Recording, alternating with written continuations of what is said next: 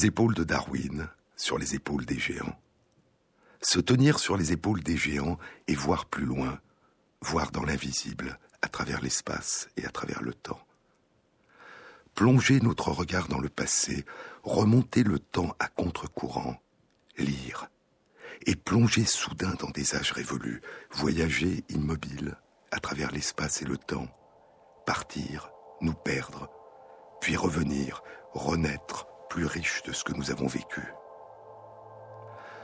Lire, plonger dans les textes des anciens, et tenter d'aller à leur rencontre, de les rejoindre dans ce qu'ils ont de plus mystérieux, de plus merveilleux et d'étrangement familier. Tenter de découvrir dans les mots et les phrases qu'ils nous ont légués la trace fugace de la façon dont ils vivaient leur monde. Car si, comme le dit Platon dans le Cratyle, écrit Borges, car si le nom est l'archétype de la chose, alors dans les lettres du nom Rose Villa Rose, et tout le Nil dans le seul mot de Nil.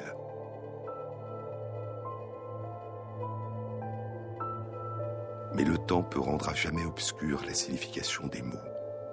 Et parfois, comme l'écrit le moine Azzo de Melk dans le beau roman d'Umberto Eco, Le nom de la rose, Stat rosa pristina nomine, nomina nuda tenemus. La rose première persiste dans son nom, mais il ne nous en reste plus que le nom. Nous n'en possédons plus que le nom dans sa nudité. Alors les mots demeurent, mais leur sens est à jamais perdu. Il est devenu mystérieux. Il y a un livre du philosophe William Marx, Le tombeau d'Édipe, sur la tragédie grecque antique, ce qui nous demeure aujourd'hui mystérieux dans la tragédie grecque. Le livre débute par une métaphore en évoquant une nouvelle de Borges.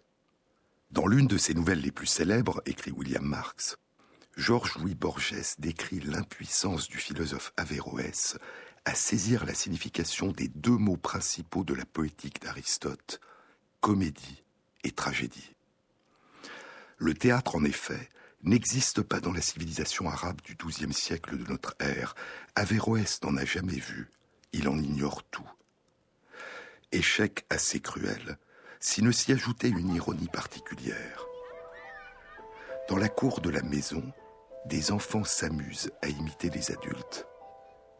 Le philosophe les observe pour se distraire, sans jamais soupçonner qu'il a devant lui l'objet de sa quête. Le secret de la comédie se trouve sous ses yeux et il ne le voit pas. Face à la tragédie grecque, poursuit William Marx, nous sommes tous des Averroès, mais privés de la connaissance de notre ignorance. Le philosophe arabe savait au moins qu'il ne savait pas. Nous, nous croyons connaître. Il faut donc se défaire des idées reçues, se lancer dans une entreprise de défamiliarisation, approcher la tragédie grecque par le vide. L'expliquer, le paradoxe n'est qu'apparent, par le mystère laisser à l'inexplicable sa part, en apprendre davantage sur nous par ce qui n'est pas nous. Et ce qui vaut quand nous tentons de comprendre ce que pouvaient ressentir les spectateurs des tragédies de Sophocle, d'Échille et d'Euripide, dont nous séparent 2400 ans d'histoire, vaut probablement plus encore quand nous tentons de comprendre ce que pouvaient ressentir il y a plus de 5000 ans ceux qui écrivaient et lisaient sur des tablettes d'argile la plus ancienne écriture qui nous soit parvenue à ce jour, l'écriture cunéiforme, inventée par les Mésopotamiens. En vérité, écrit le grand assyriologue Jean Bottero dans l'introduction du livre qu'il a écrit en collaboration avec Samuel Noah Kramer, Lorsque les dieux faisaient l'homme, mythologie mésopotamienne, en vérité, on ne peut pas traduire le sumérien ou l'acadien. Mais en prenant obligatoirement, la chose va de soi, la lettre de l'original pour guide, il faut transposer. C'est-à-dire, par analogie, rechercher en français la tournure et le mot qui ait le plus de chances de provoquer dans l'esprit du lecteur contemporain l'effet le plus voisin de celui qu'à notre sentiment d'historien devait produire le texte sumérien ou acadien dans l'esprit de ses destinataires. Comme tout ce qui relève de la connaissance et de l'intime conviction, ce n'est pas toujours sûr, ce n'est pas toujours même possible, mais il faut s'y résoudre. Ce livre passionnant et imposant de Bottero et de Kramer présente la traduction de la totalité des textes littéraires de contenu mythologique de la civilisation mésopotamienne, retrouvés et exploitables au moment de la publication du livre en 1993. Non pas un florilège, écrit Bottero, non pas des résumés plus ou moins constellés de citations plus ou moins longues, mais de chacun la traduction intégrale. Dans la mesure, évidemment, où l'état trop souvent dévasté des tablettes d'argile sur lesquelles on en avait consigné la teneur voici des millénaires nous permet de l'entendre et de le restituer. Car pour copieuses qu'elles nous paraissent, poursuit Bottero, les tablettes qui nous restent ne sont que des épaves d'un grand et poignant naufrage.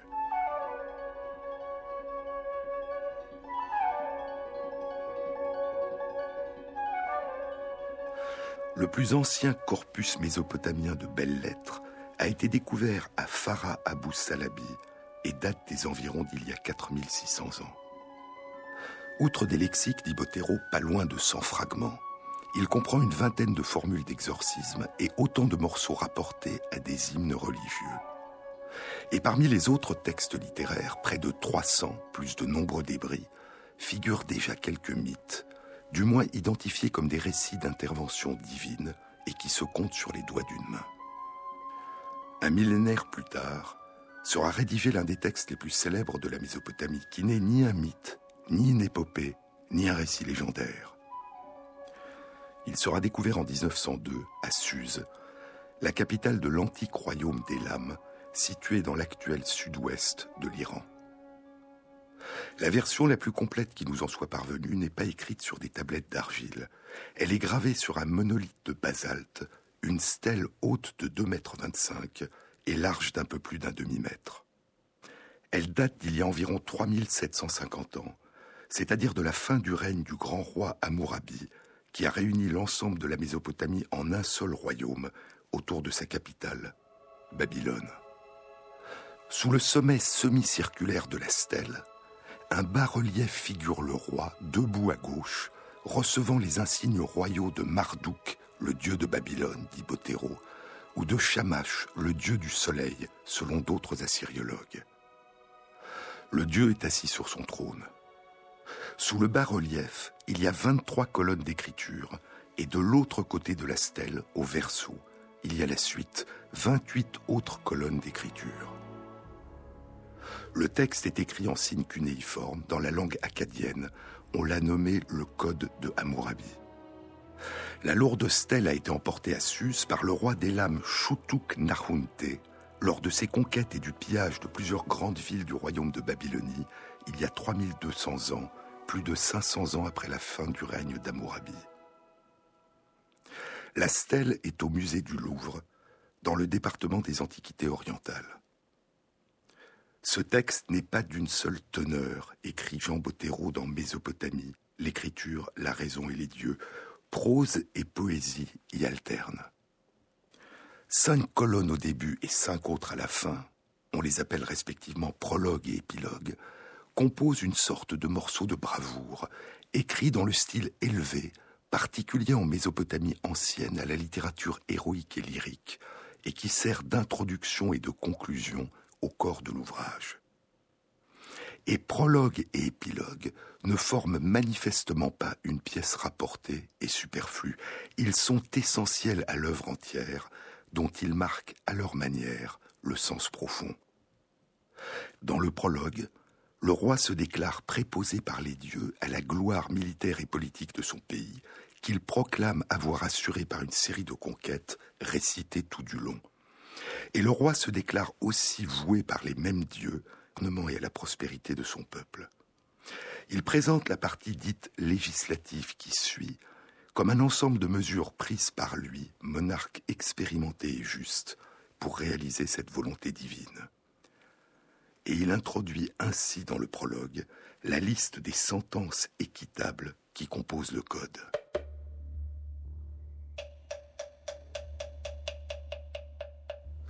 Lorsque mon Dieu Marduk m'a donné mission de mettre en ordre mon peuple et de faire prendre à mon pays le bon chemin, j'installai dans ce pays la justice et l'équité pour apporter ainsi le bien-être à mon peuple. Voilà pourquoi, en ce temps-là de mon règne, j'ai rendu les sentences que voici. Et au début de l'épilogue, il est dit Telles sont les sentences équitables d'Inat Mesharim en acadien, que Hammurabi, roi plein d'expérience, a imposé pour faire prendre à son pays la ferme discipline et la bonne conduite. Les grands dieux m'ayant appelé, c'est moi, le pasteur salutaire, au sceptre juste. Mon ombre propice a recouvert ma ville. J'ai tenu sur mon giron les populations de Sumer et d'Akkad. Grâce à la protection divine dont je suis l'objet, elles ont prospéré. Je n'ai cessé de les administrer dans la paix. Par mon intelligence, je les ai gardés à l'abri. Pour défendre aux puissants d'opprimer les faibles, pour faire rendre droit aux abandonnés et aux veuves, pour prononcer des sentences à mon pays, pour apporter à mon pays des décisions équitables et faire rendre droit aux opprimés, j'ai inscrit sur ma présente stèle mes paroles précieuses, et je les ai placées devant la statue que j'avais fait faire de moi, sous le titre Voici le roi équitable.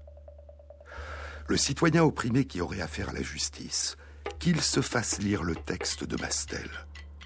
Ma stèle lui montrera son affaire, et comme il comprendra alors à quelle sentence il doit s'attendre, il en aura le cœur tranquillisé. En somme, écrit Bottero, le souverain aurait donc écrit son œuvre pour faire comprendre à ses sujets quel est leur droit, pour leur montrer comment peuvent, selon lui, sur ce plan, se résoudre leurs difficultés d'ordre judiciaire. Un peu plus loin dans l'épilogue, Amourabi porte ses regards vers l'avenir et il ajoute Si quelqu'un de mes successeurs a assez de discernement pour se trouver capable de tenir en ordre ce pays, qu'il prenne garde aux paroles que j'ai marquées sur cette stèle, celle-ci lui montrera la marche et la conduite à suivre. Autrement dit, poursuit Bottero, autrement dit, mes successeurs apprendront à rendre la justice et à pratiquer l'équité en étudiant en détail dans mon œuvre comment j'ai moi-même exercé le pouvoir judiciaire. Dans l'esprit de son auteur, le code n'était pas un authentique code de loi. Il n'était pas destiné à exercer par lui-même une valeur normative de nature législative, mais une valeur de modèle, instructif, éducatif, dans le domaine judiciaire. Une loi s'applique à la lettre. Un modèle vous inspire, ce qui est tout différent. En somme, ce n'était là ni un code de loi, ni la charte d'une réforme de droit, mais avant tout à sa manière, un traité de l'exercice du pouvoir judiciaire par l'exemple. Sur les épaules de Darwin, sur France Inter.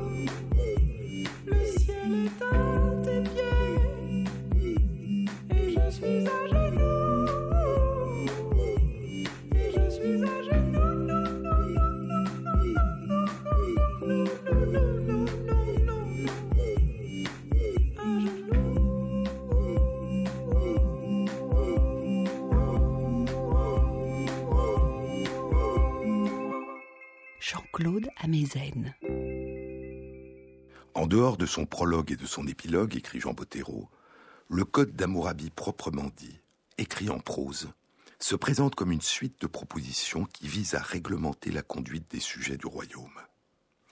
On a gardé l'habitude de considérer chacune de ces propositions comme un article du Code, dit Bottero, et on lui a donné un numéro. Il y a ainsi 282 articles en tout, 282 propositions. Toutes se trouvent construites rigoureusement sur le même schéma grammatical de la proposition conditionnelle. Comme les propositions des traités divinatoires et comme celles du traité de médecine, le traité acadien de diagnostic et de pronostic médicaux, chacune des propositions du Code d'Amourabi est introduite par la conjonction si et décrit une situation concrète, circonstanciée, au passé ou au présent. Ce qui suit au futur marque ce que doit être sur le plan juridique la conséquence d'une telle situation. Ainsi, par exemple, la proposition ou l'article 221 du Code d'Amourabi indique si un médecin a remis en état le membre brisé d'un notable ou encore rendu la santé à l'un de ses muscles malades, le patient remettra au médecin la somme de 5 cycles d'argent, ce qui correspond à environ 40 grammes d'argent. Ce même type de proposition se trouve dans le traité acadien de diagnostic et de pronostic médicaux. Par exemple, en termes de diagnostic, si un homme en train de marcher tombe tout d'un coup en avant en gardant ses yeux grands ouverts, sans pouvoir les ramener à leur état normal, et s'il est incapable en même temps de remuer volontairement bras et jambes, c'est une crise d'épilepsie qui lui commence. Ou encore, en termes de pronostic, de devenir, si, au début de sa maladie, le malade présente une transpiration abondante sans que, lorsqu'il transpire, cette sueur depuis ses jambes atteigne les chevilles et la plante des pieds, ce malade en a pour deux ou trois jours, après quoi il doit retrouver la santé. La première partie de chaque proposition s'ouvre sur un si et décrit la situation considérée. La seconde partie de la proposition décrit la conséquence à venir, diagnostic ou pronostic dans le traité de médecine, ou sentence, jugement dans le code, et elle est généralement au futur. La première proposition du code d'Amourabi, son premier article, exprime de manière radicale la condamnation des faux témoignages, de la diffamation et de la médisance, et la nécessité de disposer de la preuve de ce que l'on avance, lorsque l'on formule une accusation grave. Si un homme a porté contre un autre une accusation de meurtre sans en fournir la preuve, l'accusateur sera mis à mort. Les 281 autres propositions du Code concernent des domaines très variés de la vie sociale mésopotamienne, dont le commerce, la location et le prêt des terres agricoles, le droit familial, le vol, les peines pour coups et blessures, la rémunération de diverses professions et les peines encourues pour faute professionnelle. Et le Code prévoit, pour la première fois semble-t-il en Mésopotamie parce qu'elle n'est pas mentionnée dans les codes plus anciens qui nous sont parvenus, le Code prévoit l'application de la loi du talion pour les blessures, la règle biblique de la proportionnalité. Mais si malheur arrive, est-il dit dans l'Exode, tu payeras œil pour œil, dent pour dent. Et dans le Lévitique, si un homme provoque une infirmité, on lui fera ce qu'il a fait, fracture pour fracture, œil pour œil, dent pour dent. Et les propositions 196, 197 et 200 du Code d'Amourabi indiquent si un homme a crevé l'œil d'un haut personnage, on lui crèvera l'œil. S'il lui a brisé un membre, on lui brisera un même membre. Si quelqu'un fait tomber une dent à un homme de son rang, on lui fera tomber une dent. Mais il y a aussi des différences. Une première est que dans le Code d'Amourabi, la même règle ne s'applique pas à tous. Elle dépend de la hiérarchie de la personne, de son rang. Elle ne s'applique en fonction des blessures que si le blessé est soit un homme de haut rang, soit un homme de même rang. Une deuxième différence est illustrée par la proposition 229 du Code d'Amourabi. Si un maître maçon n'a pas assuré la solidité d'une maison qu'on lui a fait construire, et si alors la maison ainsi construite par lui s'écroule, causant la mort du propriétaire, ce maître maçon sera mis à mort. Si par son écroulement elle a causé la mort du fils du propriétaire, on mettra à mort le fils du maître maçon. Ici, la notion de proportionnalité de la peine se transforme en une notion de symétrie qui efface la notion de responsabilité personnelle et conduit à la mise à mort d'un innocent, c'est-à-dire le fils de celui qui est responsable. L'inverse de ce qui est écrit dans le Deutéronome, les pères ne seront pas mis à mort pour les fils, et les fils ne seront pas mis à mort pour les pères, chacun sera mis à mort pour sa propre faute. Mais l'idée de justice et de respect de la vie humaine et des droits de la personne continuera à évoluer. Et aujourd'hui, plus de 3700 ans après le Code d'Amourabi, c'est la peine de mort elle-même, en Europe et dans d'autres pays du monde, qui a été abolie. Mais revenons au grand texte de la culture mésopotamienne. Malgré les différences, on y trouve certaines similitudes saisissantes avec le texte de la Bible, comme le révèle l'histoire du déluge que raconte Utanapishti le lointain dans l'épopée de Gilgamesh, avec son arche et son lâcher de la colombe et du corbeau à la fin du déluge, dont je vous ai parlé dans une précédente émission.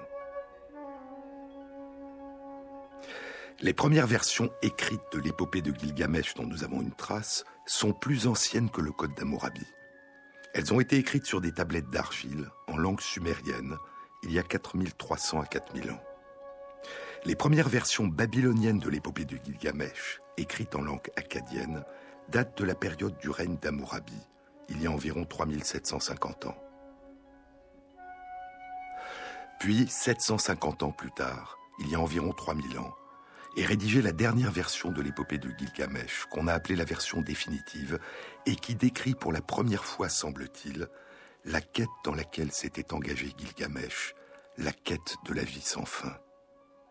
L'épopée de Gilgamesh nous révèle que cette quête de la vie sans fin a échoué.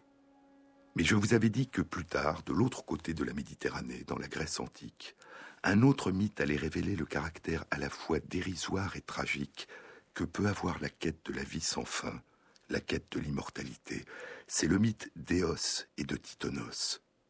Le couple au cœur de ce mythe est évoqué dans l'Iliade et l'Odyssée. Ces deux magnifiques récits épiques, beaucoup plus récents que l'épopée de Gilgamesh, souvenez-vous. Éos, sœur d'Hélios le soleil et de Sélénée la lune, est la déesse de l'aurore, l'aurore aux doigts de rose, ou encore l'aurore en robe de safran. Titonos est le fils de Laomédon, roi de Troie, et le frère de Priam, qui succède à leur père comme roi de Troie. Titonos est très beau, et la déesse de l'aurore dont le cœur chavire en le voyant, l'enlève alors qu'il fait paître ses troupeaux. Elle l'emmène dans sa demeure, aux confins du monde, au bord de l'océan. Et dans les hymnes homériques, écrit par d'autres que Homère longtemps après l'Iliade et l'Odyssée. Dans les hymnes homériques, l'hymne à Aphrodite, la déesse de la beauté et de l'amour, nous révèle que Éos, au trône d'or, alla demander à Zeus de rendre Titonos immortel pour qu'il vive toujours. Mais Éos, l'insensé, ne songea pas dans son esprit à demander pour Titonos la jeunesse et de le soustraire ainsi à la vieillesse. Et lorsqu'il fut devenu très vieux, Incapable de bouger ses membres et de se lever, Éos décida de le déposer dans la chambre nuptiale, dont elle ferma les portes brillantes. Là, sa voix coule, inentendue, inaudible, et sa force n'est plus qui était autrefois. Pour d'autres auteurs antiques, Titonos finit par se transformer en une toute petite cigale, et Éos le tient auprès d'elle dans une petite boîte de bois, comme le faisaient les anciens, et la cigale continue à chanter d'une voix faible, à peine audible. Et ainsi, la déesse de l'aurore, immortelle, qui renaît avec le même éclat aussi jeune et aussi neuve à la fin de chaque nuit, a pour époux, pour compagnon, un immortel qui n'en finit pas de vieillir, de perdre chaque jour un peu plus de son éclat, de ses forces, de sa voix, de son chant, sans jamais disparaître, comme un reflet de plus en plus pâle de la lumière que son épouse jette chaque jour sur le monde. Mais il existe dans l'Odyssée une toute autre promesse d'immortalité qui est associée, elle, à une promesse d'éternelle jeunesse.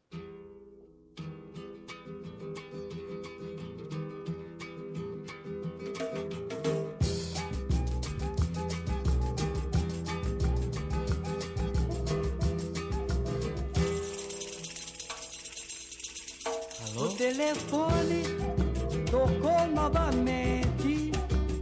Fui atender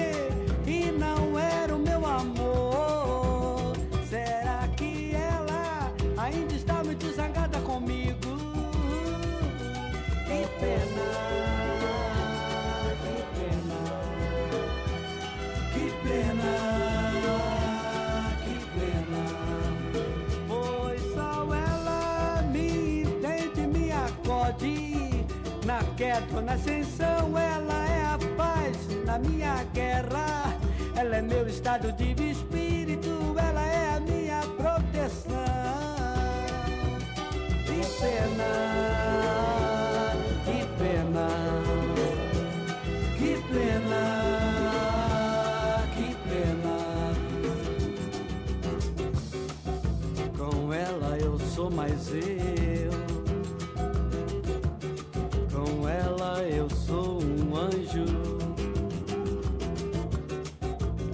Ela eu sou criança.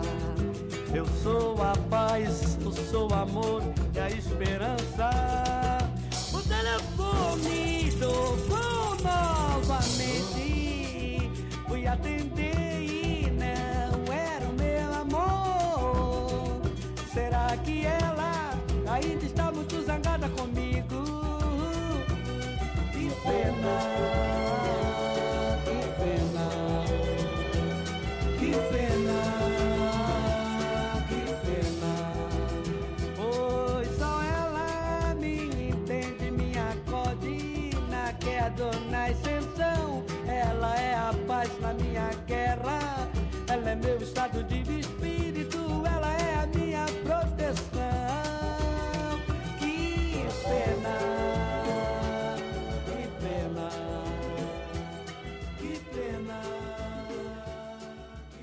Sur les épaules de Darwin, Jean-Claude Amezen sur France Inter.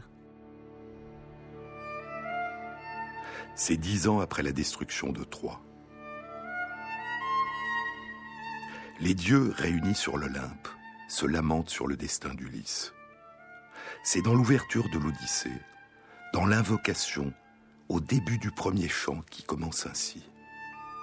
C'est l'homme aux mille tours, muse, qu'il me faut dire, celui qui tant erra quand de Troie il eut pillé la ville sainte, celui qui visita les cités de tant d'hommes et connut leur esprit, celui qui sur les mers passa par tant d'angoisses en luttant pour survivre et ramener ses gens. Hélas, même à ce prix, tout son désir ne put sauver son équipage. Viens, ô filles de Zeus, nous dire à nous aussi quelques-uns de ses exploits. Ils étaient au logis tous les autres héros, tous ceux qui de la mort avaient sauvé leur tête. Ils avaient réchappé de la guerre et des flots. Il ne restait que lui à toujours désirer le retour et sa femme, car une nymphe auguste le retenait captif au creux de ses cavernes. Calypso qui brûlait, cette toute divine, de l'avoir pour époux. Tous les dieux le plaignaient, sauf un seul, Poséidon, dont la haine traquait cet Ulysse divin jusqu'à son arrivée à la terre natale. Mais tous les autres dieux tenaient leur assemblée dans le palais de Zeus, le seigneur de l'Olympe. Alors, Athéna, la déesse aux yeux pères, prit la parole. Fils de Cronos, mon père, si j'ai le cœur brisé, c'est pour Ulysse, pour ce sage accablé du sort qui, loin des siens, continue de souffrir dans une île aux deux rives. Sur ce nombril des mers habite une déesse, une fille d'Atlas. Cette fille tient captif le malheureux qui pleure. Sans cesse, en litanie de douceur amoureuse, elle veut lui verser l'oubli de son Ithaque, sa terre natale. Mais lui, qui ne voudrait que voir un jour monter les fumées de sa terre, il appelle la mort. Ton cœur, roi de l'Olympe, est-il donc insensible? Fils de Cronos, mon père, suprême majesté, si des dieux bienheureux, c'est maintenant la vie que le si sage Ulysse en sa maison revienne, envoyons sans tarder jusqu'à l'île Océane Hermès, le rayonnant porteur de tes messages, et qu'en toute vitesse il aille révéler à la nymphe aux cheveux bouclés le décret sans appel sur le retour d'Ulysse. Puis la déesse Athéna annonce qu'elle part pour Ithaque. Elle va trouver Télémaque, le fils d'Ulysse et de Pénélope, et lui donner le désir de partir à la recherche de son père. Survient alors la fin du premier chant et les trois chants suivants qui comptent les aventures de Télémaque aidé par Athéna. Et ce n'est qu'au cinquième chant que le poème revient à son début. L'aurore se levait de sa couche aux côtés du glorieux Titanos pour apporter le jour aux dieux et aux mortels. Les dieux prenaient séance autour du haut tenant de Zeus qui, sur eux tous, l'emporte par la force. Athéna leur contait les angoisses d'Ulysse. Zeus le père, dit Athéna, et vous tous, éternels bienheureux, ce divin Ulysse gît dans une île où les maux le torturent. Là-bas, dans son manoir, la nymphe Calypso, de force, le retient. Il ne peut revenir au pays de ses pères, n'ayant ni les vaisseaux à rame, ni les hommes pour voguer sur le dos de la plaine des mers. À ces mots, se tournant vers son cher fils Hermès, le messager des dieux, Zeus lui dit Hermès, puisque c'est toi qui portes nos messages, pars. Va-t'en révéler à la nymphe à la chevelure bouclée mon décret sans appel sur le retour d'Ulysse et comment ce grand cœur chez lui devra rentrer. Sans le concours des dieux ni des hommes mortels, mais seul, sur un radeau de poutres assemblées, il doit vingt jours encore souffrir avant d'atteindre la fertile Skérie, la terre des Phéaciens, qui sont parents des dieux. Sur l'un de leurs vaisseaux, c'est eux qui, l'honorant de tout cœur comme un dieu, devront le ramener au pays de ses pères après l'avoir comblé d'or, de bronze et d'étoffe. Car son destin à lui est de revoir les siens, de rentrer sous le toit de sa haute maison au pays de ses pères. Alors que Zeus disait Hermès, le messager au rayon clair, se hâta d'obéir. Il noua sous ses pieds ses divines sandales, qui, brodées de bel or, le portèrent sur les ondes et la terre sans borne, vite comme le vent, et plongeant de l'azur, il tomba sur la mer, puis courut sur les flots, pareil au goéland qui chasse les poissons dans les terribles creux de la mer inféconde, et va, mouillant dans les embruns son lourd plumage. Pareil à cet oiseau, Hermès était porté sur les vagues sans nombre. Mais quand au bout du monde, Hermès aborda l'île, il sortit en marchant de la mer violette, posa les pieds sur la terre et s'en alla vers la grande caverne dont la nymphe bouclée avait fait sa demeure. Il la trouva chez elle, auprès de son foyer où flambait un grand feu. On sentait du plus loin le cèdre pétillant et le thuya dont les fumées embaumaient l'île. Elle était là-dedans, chantant à belle voix et tissant au métier de sa navette d'or. Autour de la caverne, un bois avait poussé sa futaie vigoureuse, aune et peuplier et cyprès odorant, où gîtaient les oiseaux à large envergure, chouettes, éperviers et criards de corneilles qui vivent dans la mer et travaillent au large. Auprès de la voûte, une vigne en sa force déployait ses rameaux, toutes fleuries de grappes, et proches l'une de l'autre, quatre sources versaient leur onde claire. Victor Bérard, dont je vous lis la splendide traduction de l'Odyssée, a dit avoir localisé en 1912 la caverne de Calypso avec ses quatre sources, au pied d'un rocher, au Maroc, sur la côte, près du détroit de Gibraltar. D'élabore en ces lieux, dit Homère, il n'est pas d'immortel qui n'aurait eu les yeux charmés, l'âme ravie. Le Dieu au rayon clair restait à contempler. Mais lorsque dans son vaste cœur il eut tout admiré, il se hâta d'entrer dans la vaste caverne. Dans la caverne, Hermès ne trouva pas Ulysse. Il pleurait sur le cap, le héros magnanime, assis en cette place où chaque jour les larmes, les sanglots, le chagrin lui secouaient le cœur. Calypso fit asseoir Hermès dans un fauteuil au glacier reluisant, et la toute divine interrogea le dieu. Tu viens chez nous, Hermès à la baguette d'or, et pour quelle raison? Je t'aime et te respecte, mais ce n'est pas souvent qu'on te rencontre ici.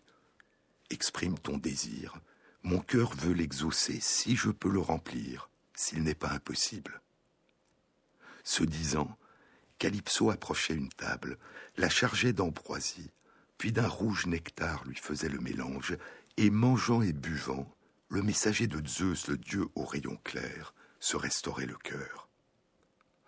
Le repas terminé, Hermès prit la parole et lui dit en réponse C'est Zeus qui m'obligea de venir jusqu'ici, contre ma volonté, qui mettrait son plaisir à courir cette immensité de l'onde amère. Mais quand le Zeus qui tient l'égide a décidé, quel moyen pour un dieu de marcher à l'encontre ou de se dérober? Zeus prétend qu'un héros est ici, près de toi, et le plus malheureux de tous ceux qui, à Troie, étaient allés combattre durant neuf ans, et le dixième, ayant pillé la ville, rentrèrent au logis. Aujourd'hui, sans délai, il faut le renvoyer. C'est Zeus qui te l'ordonne. Car son destin n'est pas de mourir dans cette île éloignée de ses proches. Son sort, en vérité, est de revoir les siens, de rentrer sous le toit de sa haute maison, au pays de ses pères.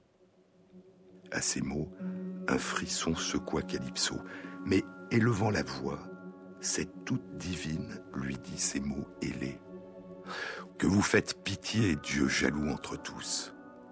Ô vous qui refusez aux déesses le droit de prendre dans leur lit, au grand jour, le mortel que leur cœur a choisi pour compagnon de vie. Aujourd'hui c'est mon tour. Vous m'enviez, ô Dieu, la présence d'un homme, alors que ce mortel, c'est moi qui l'ai sauvé. Abandonné de tous, il flottait sur sa quille. Zeus avait foudroyé et fendu son navire en pleine mer, son équipage entier de braves était mort. Quand la houle et le vent sur ses rives le jetèrent, c'est moi qui l'accueillis, le nourris, et lui promis de le rendre immortel et jeune à tout jamais. Mais il n'est trop vrai que lorsque le Zeus qui tient l'égide a décidé, quel moyen pour un dieu de marcher à l'encontre ou de se dérober? Qu'il parte, puisque Zeus l'incite à se jeter sur la mer inféconde. Quant à le ramener, comment ferais-je, moi? Je n'ai ni les vaisseaux à rame, ni les hommes. Pour voguer sur le dos de la plaine des mers, je ne peux que lui donner mes conseils d'amis et lui dire sans rien lui cacher les moyens de rentrer sain et sauf au pays de ses pères. Le messager au rayon clair lui répondit Renvoie-le, même ainsi.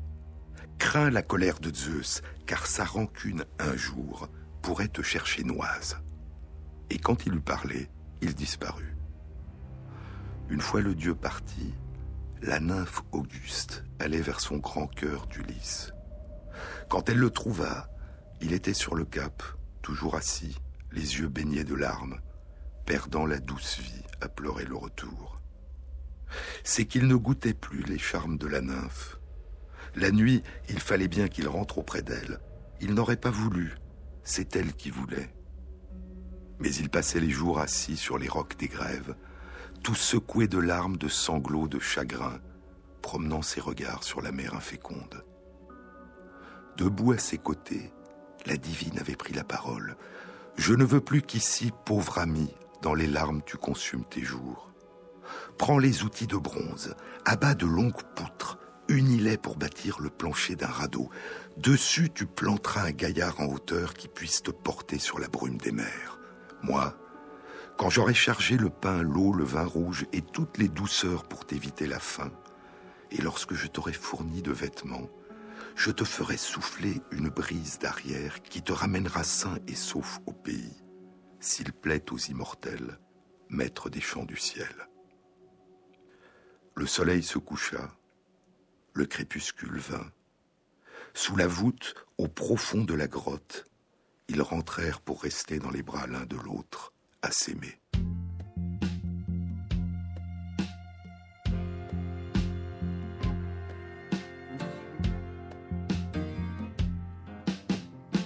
We've had enough time to find what we are.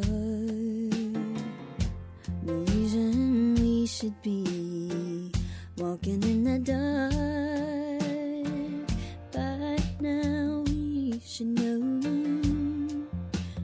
Cruel.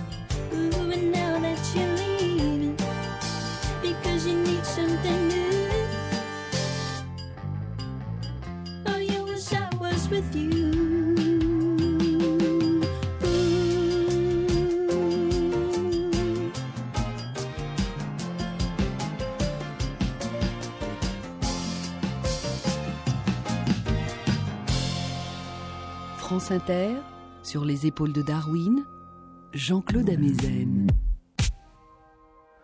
Être ou ne pas être avec toi, dit Borges. Être ou ne pas être avec toi est la mesure de mon temps. C'est, je le sais, l'amour. Ou encore, les mers et les îles, l'or sépulcral de la mémoire et dans l'ombre l'odeur des jasmins. Rien de cela m'importe. Ni les eaux du rêve, ni l'étoile qui oublie l'aube dans la nuit ravagée. Une seule femme est ton souci, pareille aux autres, mais qui est elle. Ainsi, Ulysse pleure l'absence de Pénélope. Mais le lendemain de la venue d'Hermès, à peine de son berceau de brume était sortie l'aurore aux doigts de rose, qu'Ulysse, après sept années passées auprès de Calypso, commence à construire son radeau. Au bout de quatre jours, tout était terminé. Calypso, le cinquième, le renvoya de l'île. Elle l'avait baigné et revêtu d'habits à la douce senteur. Elle avait mis à bord une outre de vin noir, une plus grosse d'eau, et dans un sac de cuir, les vivres pour la route, sans compter d'autres mets et nombre de douceurs. Elle avait fait souffler la plus tiède des brises, un vent de tout repos. Plein de joie, le divin Ulysse ouvrit ses voiles. Assis près de la barre, en maître, il gouvernait. Sans qu'un somme jamais tombât sur ses paupières, son œil fixait les Pléiades et le bouvier qui se couche si tard, et l'ours, qu'on appelle aussi le chariot, la seule des étoiles qui jamais ne plonge au bain de l'océan, mais tourne à la même place en guettant Orion. Le conseil de Calypso, cette toute divine, était de naviguer sur les routes du large en gardant toujours l'ours à gauche de la main. C'est-à-dire qu'Ulysse faisait route d'ouest vers l'est, vers la Phéacie, l'île des Phéaciens, que les Grecs de l'Antiquité classique appelleront Kerkyra ou Corcyre, et qui porte aujourd'hui le nom de Corfou. 17 jours, Ulysse vogua sur les routes du large. Le 18e, enfin, les monts de Phéacie et leurs bois apparurent. La terre était tout près, bombant son bouclier sur la brume des mers. Mais Poséidon poursuit Ulysse de sa colère pour venger son fils Polyphème, le cyclope qu'Ulysse a aveuglé. Prenant son trident et rassemblant les nus, Poséidon démonta la mer et des vents de toutes sortes déchaîna les rafales. Sous la brume, il noyait le rivage et les flots. La nuit tombait du ciel. Ensemble s'abattaient l'Euros et le Notos, et le Zéphyr hurlant, et le Boré qui naît dans l'azur et fait rouler la grande houle.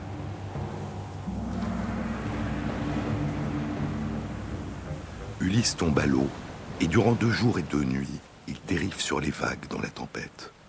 Puis il s'échoue sur les rives de la Phéacie, près d'un fleuve aux belles eaux courantes, et s'endort nu sur un lit de feuilles. Et c'est là que Nausicaa, la fille du roi Alkinos, sur les conseils d'Athéna, la déesse aux yeux pères, ira laver son linge avec ses suivantes et le découvrira. Plus tard, dans le palais, Ulysse compte sans se nommer ses aventures au roi Alkinos. Et c'est là qu'il révèle que la nymphe Calypso me promit, dit-il, de me rendre immortel et jeune à tout jamais. Mais au fond de mon cœur, je refusais toujours. Et à la fin du chant 23, le dernier chant de l'Odyssée, Après qu'Ulysse, revenu à Ithaque, a tué les prétendants qui assaillaient son épouse Pénélope, et après que Pénélope, enfin, est persuadée qu'il s'agit bien d'Ulysse qu'elle n'a pas revu depuis vingt ans, elle sentit, nous dit Homère, elle sentit se dérober ses genoux et son cœur.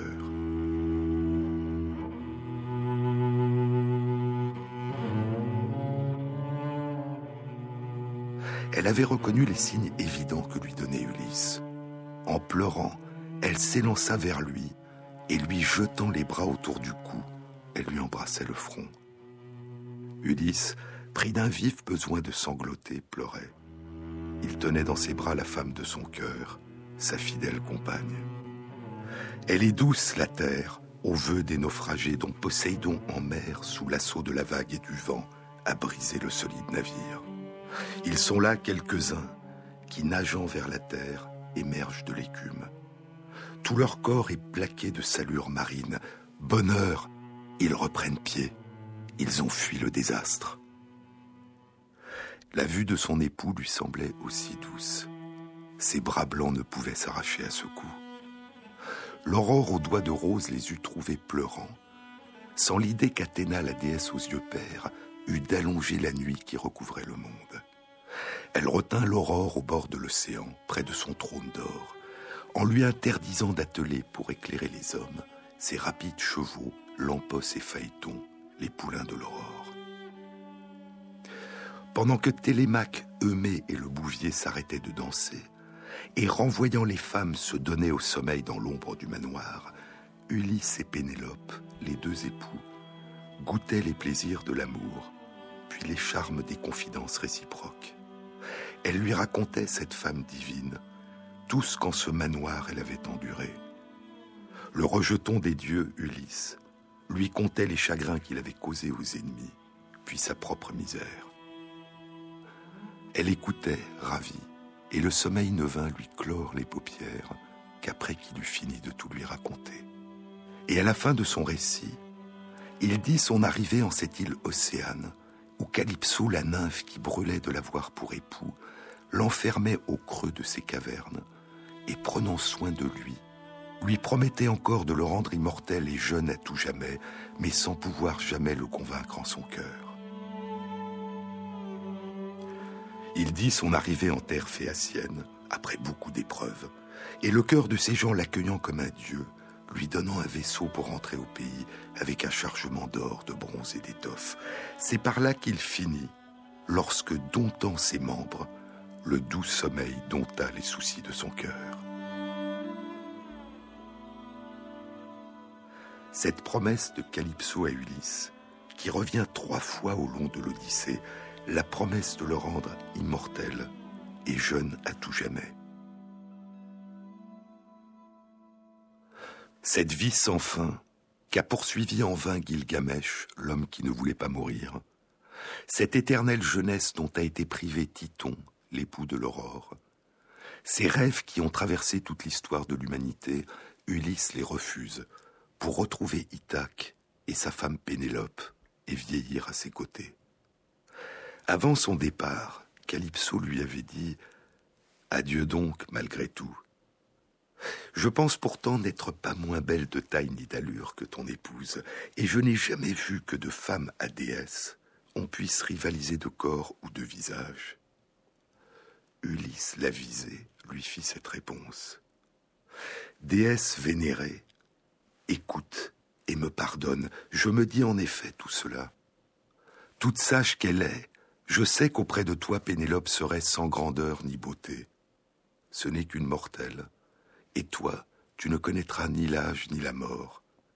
Et pourtant, le seul vœu que chaque jour je fais est de rentrer là-bas, de voir en mon logis la journée du retour. Retrouver sa compagne et l'aimer pour le restant de leurs jours. Avec le passage du temps qui s'imprimera en eux, l'âge qui vient, la beauté qui se métamorphose et la tendresse qui serre le cœur. Vivre chaque jour comme si c'était le dernier, car il y aura un jour qui sera le dernier. Il y a un temps pour tout ici-bas, dit Coëlette l'Ecclésiaste. Un temps pour pleurer et un temps pour rire, un temps pour s'endeuiller et un temps pour danser, un temps pour chercher et un temps pour perdre, un temps pour parler et un temps pour se taire, un temps pour mettre au monde et un temps pour mourir. Et il y a aussi un temps pour prendre de l'âge et vieillir. Dans un poème, Borges, devenu vieux et aveugle, évoque de manière touchante le grand âge. La vieillesse, c'est le nom que les autres lui donnent, peut-être le nom de notre bonheur. Je vis parmi des formes lumineuses et vagues qui ne sont pas encore les ténèbres. Cette pénombre est lente et indolore. Elle coule sur une pente douce et ressemble à l'éternité. Mes amis n'ont pas de visage. Les femmes sont ce qu'elles furent il y a tant d'années. Les carrefours peuvent être différents. Il n'y a pas de lettres sur les pages des livres. Tout cela devrait m'effrayer, mais c'est une douceur, un retour. Parmi les générations de textes qu'il y a sur la Terre, je n'en aurais lu que quelques-uns, ceux que je continue à lire dans ma mémoire, à lire et à transformer. Du sud, de l'est, de l'ouest, du nord, convergent les chemins qui m'ont conduit à mon centre secret. Ces chemins furent des échos et des pas, des femmes, des hommes, des agonies, des résurrections, des jours et des nuits, des demi-rêves et des rêves. Chaque infime instant du passé et des passés du monde, la solide épée du Danois et la lune du Perse, l'amour partagé et les mots, Emerson et la neige, et tant de choses, à présent, je peux les oublier. J'arrive à mon centre, à mon algèbre, à ma clé, à mon miroir. Bientôt, je saurai qui je suis.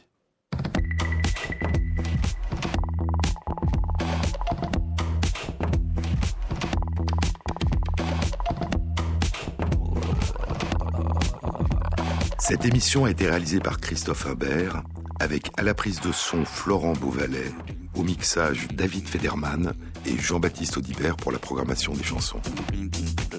Et merci à Christophe Magère qui met en ligne sur le site de l'émission les articles scientifiques et les livres dont je vous ai parlé. Bon week-end à tous. À samedi prochain.